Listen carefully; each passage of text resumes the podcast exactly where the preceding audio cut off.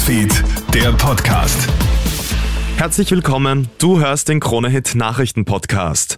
Gestern Nacht ist in einem Hotel in Kirchberg in Tirol ein Feuer ausgebrochen. Die Flammen haben sich schnell ausgebreitet. Insgesamt 30 Gäste und Hotelangestellte sind vom Balkon über eine Drehleiter evakuiert worden.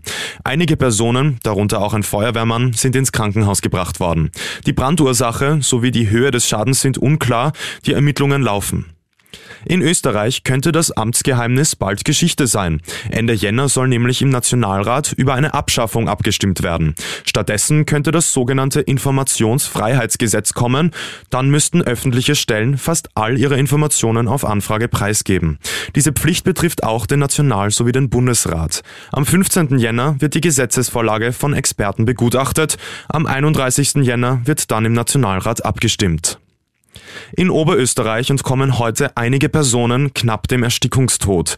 Ein 26-Jähriger ruft in der Früh die Rettungskräfte, als er seine Lebensgefährtin bewusstlos auffindet. Als das Sanitäterteam keinen Grund für ihren Zustand findet, geht plötzlich der Giftgasalarm los. Die Sanitäter sowie der Mann werden noch rechtzeitig ins Freie gebracht. Die 27-Jährige wird schwer verletzt ins LKH Graz gebracht. Das Gas soll Angaben zufolge über eine undichte Leitung ins Haus gekommen sein. Das war also der zweite Durchgang beim Riesentorlauf der Herren in Adelboden.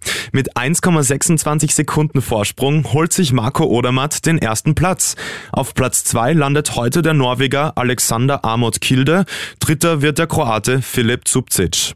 Bei den Österreichern hält sich die Freude in Grenzen. Krone-Hit Sportreporter Stefan Steinacher. Die Österreicher belohnen sich nicht für eigentlich gutes Skifahren. Brennsteiner Unfälle fallen nach schweren Fehlern von Platz 2 und 4 weit zurück. Bester Österreicher ist heute der Tiroler Raphael Haser auf Platz 15. Das war der Krone-Hit Nachrichten Podcast. Danke fürs Zuhören. Krone-Hit Newsfeed, der Podcast.